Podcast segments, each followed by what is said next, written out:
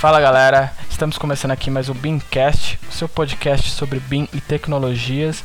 Hoje com o nosso episódio número 2, onde abordaremos a questão com relação aos LODs e aos softwares de, de integração aí com o mundo BIM. Comigo hoje aqui, queridíssimo Digão. Opa.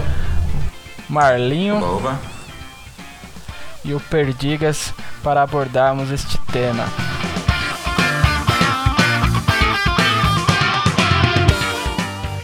Senhores, por onde começamos? LOD, né? Fechou, vamos começar então pelo LOD. Uh, primeiramente, né, a gente precisa deixar estabelecido aí o que, que exatamente é a LOD. Alguém tem uma definição que possa se apropriar aí para dizer? Bom, uh, LOD, nós temos dois conceitos, um processo em evolução. O primeiro conceito era o Level of Detail, ainda é utilizado amplamente no mercado, que defendia que a quantidade de informação era o mais importante dentro de um modelo BIM. Isso inclui uh, informações geométricas e também informações textuais, propriedades dos elementos. De uma forma geral, o Level of Detail era uma medição e media o nível, a quantidade de informações que tinha nos elementos. Então, é, o que, que acontece, né? A gente tem aquela situação onde, é, para uns, lá no Level Detail, você já tem associado algum tipo de informação. E para outros, o LOD, ou Level Development, seria a junção do da information com detail, né, que seria a somatória dos dois. Você teria a parte geométrica, gráfica, o design, a, mais associado também com as tags, né, digamos assim, automáticas é, de informação sobre aquele elemento, né? Que querendo ou não, se você não tiver essas informações de forma automática, você não está fazendo o BIM da forma correta. E os indicadores, né? Os indicadores. Então, por exemplo, o pessoal fazia no Level of Detail um projeto em LOD 100, LOD 200, LOD 300. Basicamente, o projeto inteiro naquele nível de detalhe na geometria. No level of development isso muda consideravelmente no conceito. Né? Uhum. É, e aí a gente pode entrar na parte de classificação. É, Digão, diz pra mim, o que você acha da importância dessa classificação do, do LOD ou LOD? Cara, eu acho que é importante pra gente definir em que fase do projeto a gente tá, né? Então, quando a gente pede por exemplo, ah, a gente vai começar a concepção do produto, né? Vamos tentar fazer verificar a viabilidade do negócio. A gente não precisa já desenhar um projeto inteiro, né? A gente faz a análise diária, né? Vê a viabilidade do negócio em relação à situação que ela se encontra, sobre o plano diretor do, da cidade. Então a gente chega a ter um, um lote zero, né? Vamos dizer assim, a concepção do produto e aí depois a gente vai evoluindo com o lado 100, o lado 200 seria estudo preliminar, outro projeto. Então é importante para a gente separar as fases do projeto e definir o que realmente vai ser projetado naquela fase. Eu tenho aqui uma definição para a gente abordar em cima dos níveis de LOD, né? Dada a importância e como o Rodrigo falou que existe uma classificação e é amplamente justificada, né?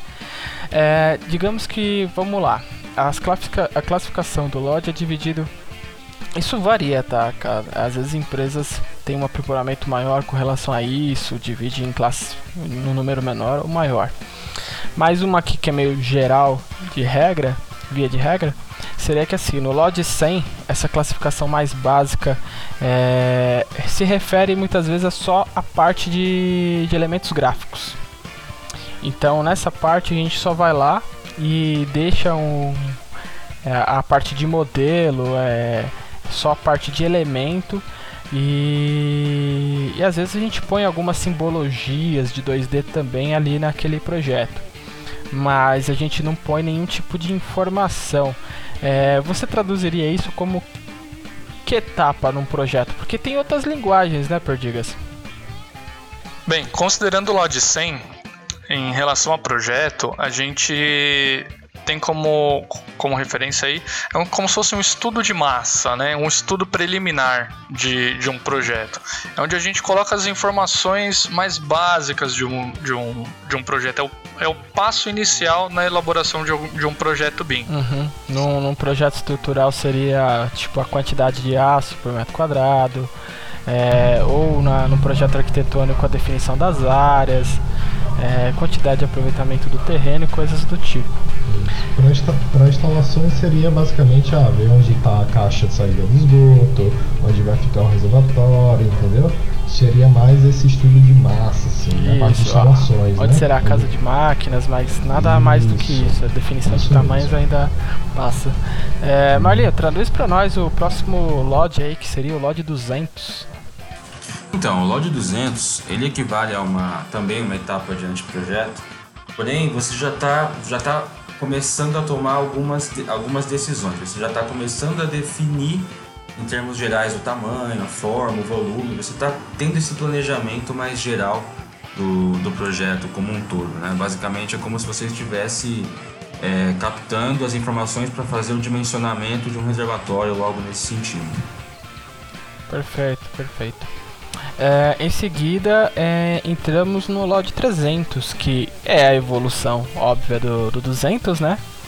E nele consiste que a gente já tem definido as formas geométricas da edificação e algumas informações de elementos um pouco mais específicos já dentro do nosso projeto, certo? Isso seria mais ou menos um, um projeto legal de arquitetura, né? Onde a gente tem que mandar pro para a prefeitura, já com, com, a legislação tudo certinha, né?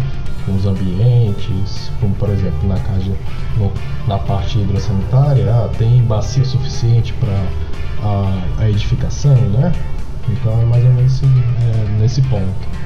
Exatamente. Nesse lote a gente já consegue fazer algumas análises, estimativas de custo e é, até alguns tipos de planejamento já estratégicos aí para execução. Seguida, chegamos no lote 400. Perdigas, explica para nós aí o lote 400, que já é um nível mais alto aí de detalhe. Bem, no lote 400 a gente tem como se fosse um projeto executivo, tá? É, nesse nível já tem o detalhamento, tem toda a parte de instalação, montagem, todo o conjunto de especificações e dados técnicos que, que a gente vai ser executado na obra, tá? Então, assim, é um projeto já pronto para ser executado. É que assim, né? É, principalmente no, no, no, mundo BIM, né? A gente tem aquela relação de que, por exemplo, você põe uma bomba genérica e por meio das informações que se apropria lá você especifica aquela bomba. Então o modelo não vai dar aquela bomba específica, mas as informações vão te conduzir para a bomba específica. Quando a gente fala no lote 400, a gente já está falando numa bomba é, precisa. Então a bomba que está na informação é a bomba que está sendo modelada ali na sua frente. É, o mesmo se aplica, por exemplo, ao, a estruturas metálicas você vai ter lá a, a informação com precisão com relação às conexões estruturais, os detalhes de pele de vidro, detalhes de conexões, suportes e outros tipos de peças estruturais.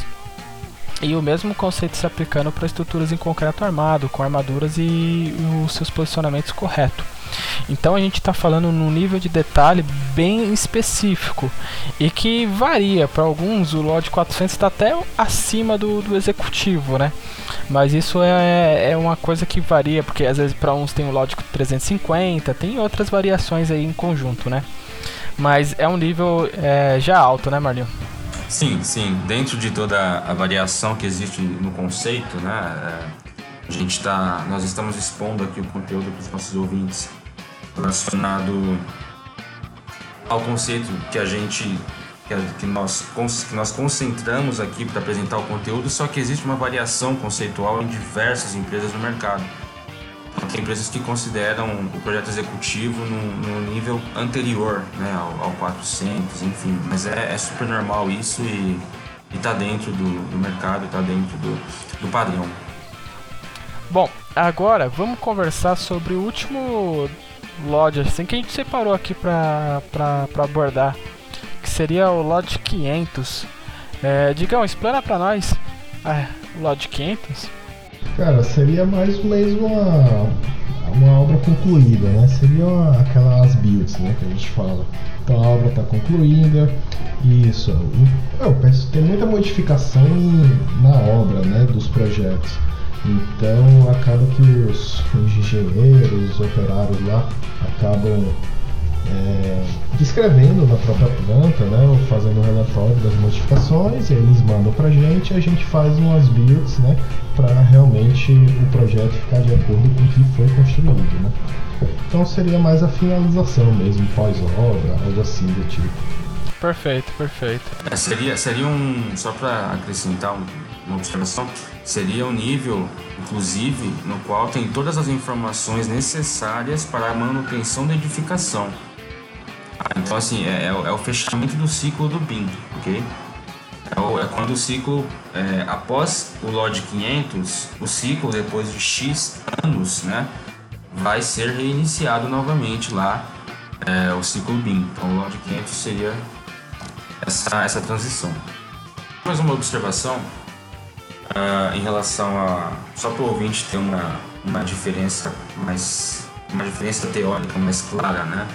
De modo geral, no Level of Detail, um, o conceito traz para gente a quantidade de informações, que, é, que seria o mais importante, que está sendo tratado ali. E no Level of Development, nós estamos falando de qualidade e confiabilidade das informações. Nesse, nesse conceito de Level of Development, não importa se você tem 25 parâmetros, 25 informações, 25 parâmetros para imputar informações, se você tem 5 o que importa, essas, essas informações vão proporcionar uma qualidade melhor, uma qualidade é, tanto, tanto de, desde o do, LOD 1 até o LOD 500, né, funcionaria nesse, né, nesse formato. Você vai ter a qualidade suficiente para que o seu modelo seja eficiente. Ponto. É, é, é isso que é importante destacar.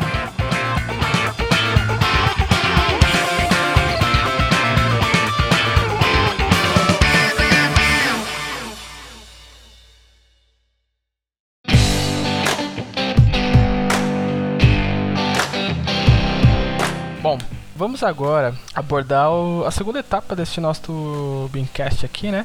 Que seria a, parte de, de, softwares, a interação entre eles e a parte focal, né? Qual software foca em, em determinada área.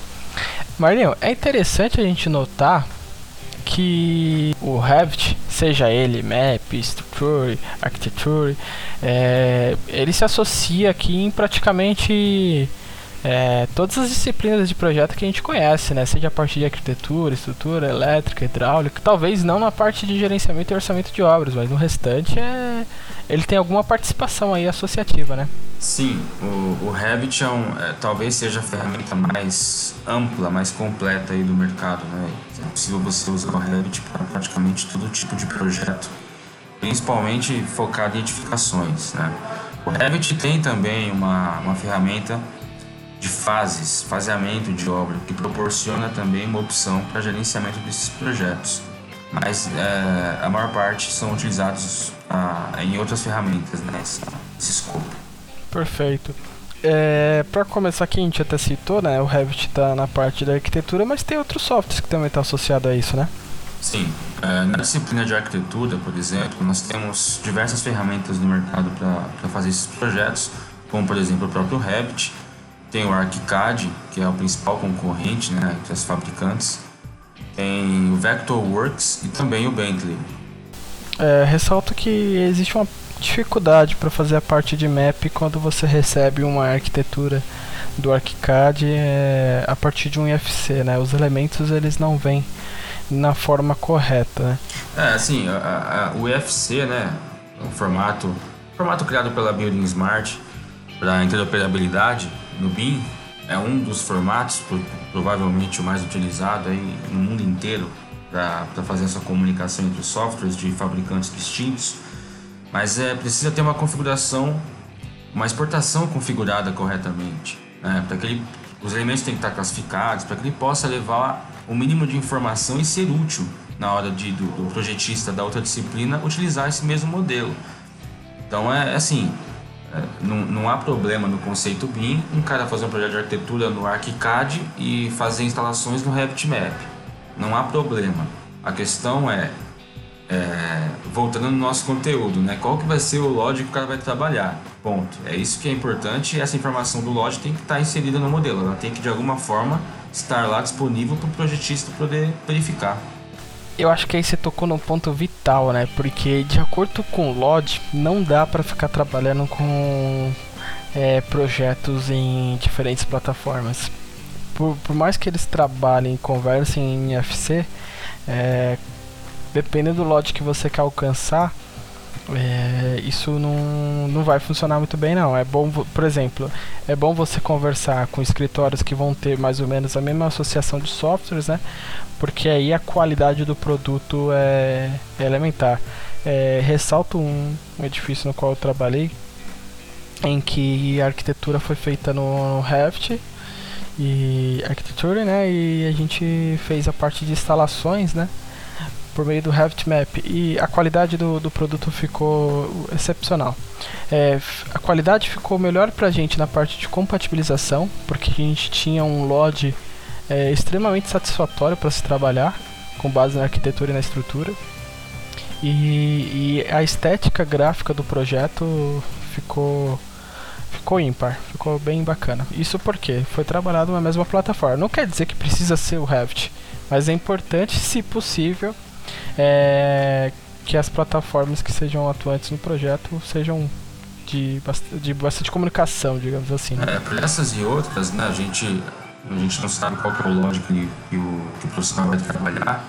É, assim, na escura, né, depois que, que tem um alinhamento contratual, a gente espera que tenha uma definição em relação a isso. Mas é por isso, por essas e outras, que quando é, vai fazer uma gestão de informações, utiliza-se o Navisworks ou outras ferramentas de gerenciamento de projeto. Por quê? Porque ali você tem condições de filtrar de forma igualitária as informações de todos os elementos. Então, basicamente, você vai ter as propriedades no mesmo lugar de todos os, os modelos que tem ali para você poder facilitar seu gerenciamento, entendeu? Normalmente, quando você vai fazer um gerenciamento desse tipo, você você utiliza essas ferramentas, só que a gente pode falar delas daqui a pouquinho. Perfeito, que eu ia falar, você já está entrando no gerenciamento de projetos, a gente logo chega lá. é, falando agora sobre a disciplina de estrutura, a gente tem alguns softwares conhecidos, tem o próprio Revit do assunto, que talvez não seja o mais utilizado, tem o Tecla, que é, que é conhecido, e também tem o TQS, né, que é brasileiro, e, e é um dos, um dos softwares mais é, reconhecidos quando o assunto é estrutura eu não digo nem em termos de qualidade gráfica, né? Eu digo em qualidade de, de, de cálculo mesmo, de, de você poder utilizar ele para uma grande é, variedade de, de tipos de projeto e estruturas. Importante, um destaque é fundamental, tem o teu Bentley também, se o cara for fazer um projeto, por exemplo, estrutural, estrutura metálica no tecla, seja um galpão, por exemplo, o cara precisa, precisa configurar da forma correta a coordenada do modelo, porque o cara vai exportar um IFC e o projetista de arquitetura ou de instalações vai pegar e importar isso numa outra ferramenta e aí a coordenada tem que estar corretamente configurada, porque senão você vai fazer o seu projeto em cima de um modelo que está com a coordenada errada. Você vai ter um problema gigantesco posteriormente, gigantesco. Por, isso que a arquitetura normalmente é a primeira a entrar no modelo, né? A primeira Exatamente. a ter um modelo, faz a definição da coordenada e repassa isso para as outras Exatamente. disciplinas para que seja devidamente alinhado. É... Perdigas, na parte de elétrica, que softwares você gostaria de citar? Bem, de início aqui tem, eu acredito que seja o mais utilizado, né, que é o Revit Map, né? Então, acredito que boa parte do, das pessoas que trabalham com, com, modelagem, projeto em BIM, utilizam o, o Revit Map. A gente tem também o Bentley e o DDS CAD Electrical. Confesso que esse DDS CAD eu não conheço. O Bentley eu já ouvi falar muito bem. É, a, gente, a gente sabe que ah, os, os softwares da Bentley são muito bons e são utilizados aí no mundo inteiro, né?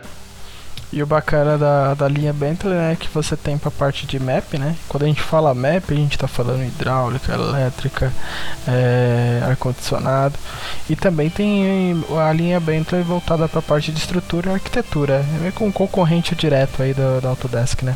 Voltando aqui, a gente tem a parte de hidráulica, né? A gente tem alguns softwares aí associados. Rodrigo, Digão, diz para nós aí. É, basicamente os mesmos do Elétrica, né? Seria o Revit Map, né? Que é o mais conhecido assim no mercado, na parte de BIM, né? Vamos dizer assim. Que é o que você BIM, usa hoje, que né? É o que eu uso hoje, isso mesmo. E ele é muito bom para isso. É, tem um Bentley, já ouvi falar, mas confesso que eu nunca utilizei ele. E aquele DDS que seria mais voltado para ar condicionado, assim, né? Nessa parte. É importante citar aí que o, o Revit Map ele está lá integrado com hidráulica e elétrica num mesmo software, né? É, já ali a Bentley ele tem essa diferenciação, né? Você tem um Builder Electrical System, né? E você tem o Mechanical System, que aí é voltado para a parte de hidráulica e ar-condicionado. Então a linha Bentley faz uma distinção aqui, dá uma separada. Às vezes eu acho que isso pode ser bacana, Uh, e aí na, na linha da Autodesk o Map é, compõe unicamente por um software só. É, na minha opinião, eu não acho muito bacana fazer essa distinção. Eu acho legal ter tudo num software só. Mas a gente pode, a gente tá aberto para todas as coisas, né? Se for algum dia a gente testar, né, a gente pode ser que a gente encontre coisas boas. É claro que vai encontrar coisas boas nessa separação. O mercado ele vai ditando as regras, né? Às vezes quando um software vira a tendência do mercado porque ele se apresenta de forma melhor, o mercado vai ditando e, e aí todo mundo começa a fazer essa migração. A gente está citando aqui, principalmente para os ouvintes que não conhecem, nós estamos citando Revit Architecture, Revit Structure, Revit Map, só que se trata do mesmo software. Você vai instalar só um software para fazer esses três tipos, quatro tipos de projeto. Os que vai mudar basicamente é o template e a abinha que você vai usar de ferramentas, tá? Mas é o mesmo software que você faz o download, instala aí, que você compra a sua licença, enfim. Agora sim, Marla. Agora a gente pode abrir a, a, a, explicação mais aprofundada da parte de gerenciamento de projetos. Que aqui tem uma concorrência forte entre dois softwares aqui, mas eu vou deixar tudo por, por sua conta aí. Conta pra nós aí os softwares que mais são utilizados nessa arte. É, aqui nós estamos entrando de cabeça na quarta dimensão e na quinta dimensão. É, o planejamento e levantamento de quantidades e preços. Nós temos três ferramentas que são concorrentes no mercado, mais utilizadas, é o Navisworks, o Syncro e o Solibri.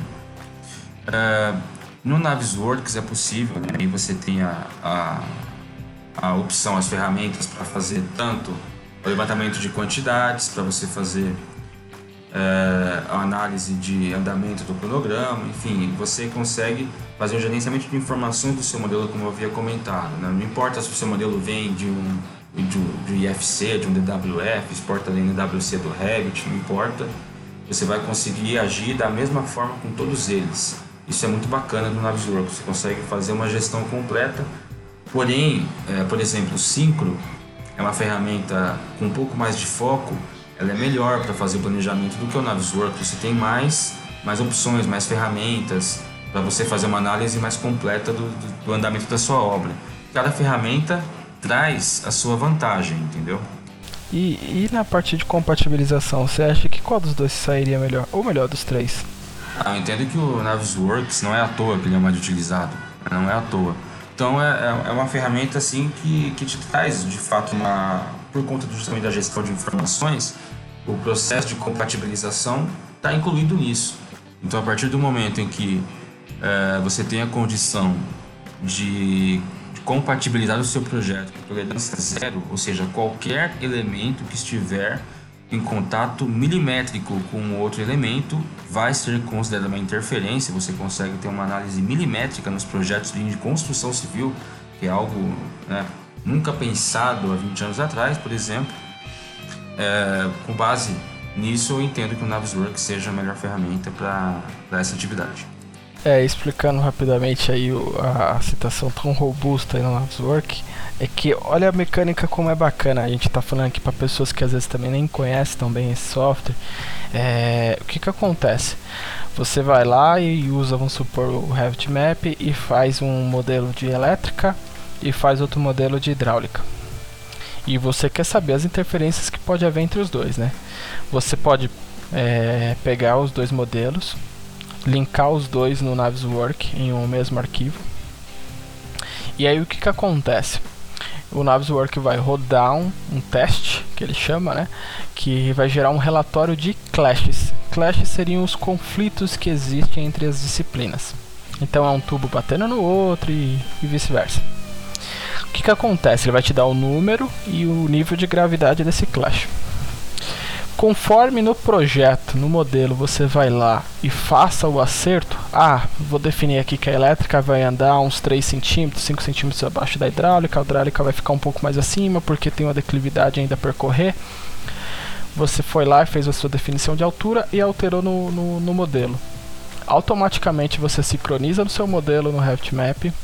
O Naviswork identifica que existe uma alteração naquele modelo, pede para você fazer o refresh né, no, no Naviswork, ele pega, roda o teste novamente e se aquele clash não mais existir no modelo, o Naviswork identifica que aquele clash foi resolvido. E aí no seu relatório de clashes ele aparece ali como resolvido.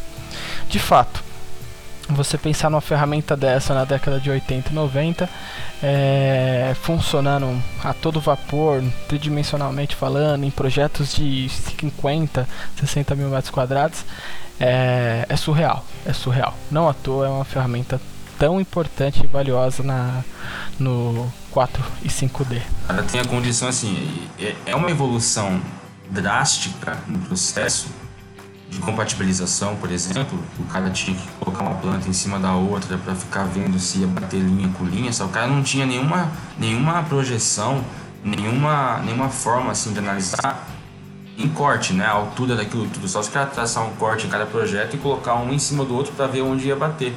Mas você imagina, você partir disso para um projeto 3D com compatibilização opcionalmente milimétrica, no qual você extrai relatórios com periodicidade, seja semanal, seja quinzenal. Esses relatórios são inteligentes e eles são evolutivos. Então, o que você resolve no relatório já sai como resolvido. Se você tem um clash que não foi resolvido no próximo relatório, ele fica como um clash é, existente e os novos ficam no status de novo. Então, você tem o controle total do seu projeto. E assim, é muito fácil disso, de fazer isso. É muito fácil. A evolução que nós tivemos nesse ciclo todo, nesse fluxo, foi, foi, foi esse negócio de proporções uh, gigantescas mesmo. E, é um, e a gente volta no, no assunto do, do Bcast da semana passada, né? Que foi que faltava tecnologia, né? Pra, para disseminar assim o BIM. Então, quando surgiu essa tecnologia, justamente agora vai começar. Uh, acho que não vai parar mais, né? Perfeito. Perdigas, é, conta para nós aí na parte de gerenciamento e orçamento de obras, né? A gente abordou o gerenciamento de projetos com Synchro, com Solibri, com Naviswork, agora falando na parte de gerenciamento e orçamento de obras. Quais são os softwares que mais são utilizados aí na, como ferramenta BIM? Bem, em primeiro lugar, a gente tem o famoso MS Project, né, da Microsoft, é muito utilizado, antigo já, né? Então muitas muitas pessoas já já utilizam ele há bastante tempo, né? Então a gente tem também o TCPO, tem o Primavera, tem o Orsa Plus e um que eu conheci recentemente, que é o Orçamento Expresso Pini. Eu acho que pode ser uma plataforma bem interessante aí. A gente já tinha. A Pini já, já é famosa por orçamentos, né? Então eu acredito que esse software dela aí vem para dar uma boa, uma boa ajuda aí, uma boa briga no, no, no quesito aí de gerenciamento e orçamento de obra. Perfeito, perfeito. É, eu, eu, fui instrutor de um software que era concorrente do, do Volar TCPO. O Volar TCP era bom, era bom, mas era mais caro. só, só um destaque final. Essas ferramentas criadas, é, citadas aqui, MS Project, por exemplo, em Primavera, Ali, o profissional de planejamento cria o, o cronograma de obra dele e o cara pega o gestor do projeto, enfim, pega esse cronograma, importa na ferramenta de gerenciamento de projeto para fazer a simulação de quarta dimensão. A gente tem mais uma vez interoperabilidade entre as ferramentas, não em formato IFC, mas no formato padrão de exportação daquela ferramenta que a, o software de gerenciamento tem inteligência de fazer a leitura. E isso é um. Cara, quem consegue. Assim, a primeira vez que o cara consegue fazer o vínculo, o cara fala: Nossa, ganhei meu dia. Nunca mais abandona. É, e é, existe uma coisa bacana aí nesse sentido, porque eu, quando eu atuava em execução de obras, é, eu era responsável por ir junto com os empreiteiros lá na, nos prédios que, eram, que iam sendo feitos, né? E falava, ó, aqui tem tantos por cento já executado, aqui tem tantos por cento executado. Você poder associar essa porcentagem num cronograma de execução com o gerenciamento daquilo do projeto que de fato já foi executado, onde você configura a fase que ele está, se está em construção, executado, é, por executar. Então, é, quando você cria esse vínculo, esse link, realmente aí você está dentro do universo BIM. Aí você pode dizer que de fato você faz parte do universo BIM é, de forma 100% autêntica. Sim, tem, tem na sua mão né, uma planilha falando, ó semana que vem é uma fase crítica do seu projeto, onde você não pode atrasar. Entendeu? Você não vai atrasar todo o seu cronograma. Cara, sensacional isso, né? Você enxergar aquilo, né? Muito bom.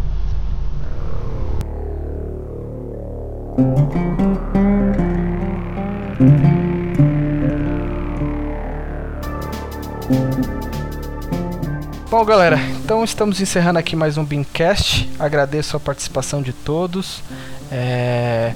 Perdigas, onde, onde que dá para seguir nós lá, acompanhar, nos acompanhar nas redes sociais? Bem, no Instagram e no Facebook é só procurar por Alphabim Engenharia.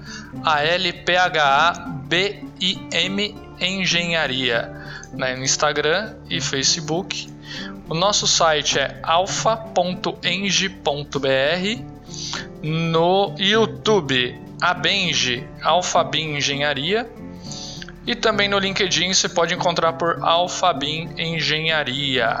Bacana, bacana. Galera, segue nós lá nas redes sociais, é, manda lá os comentários. Sempre que puder a gente vai estar tá respondendo lá, tá bom?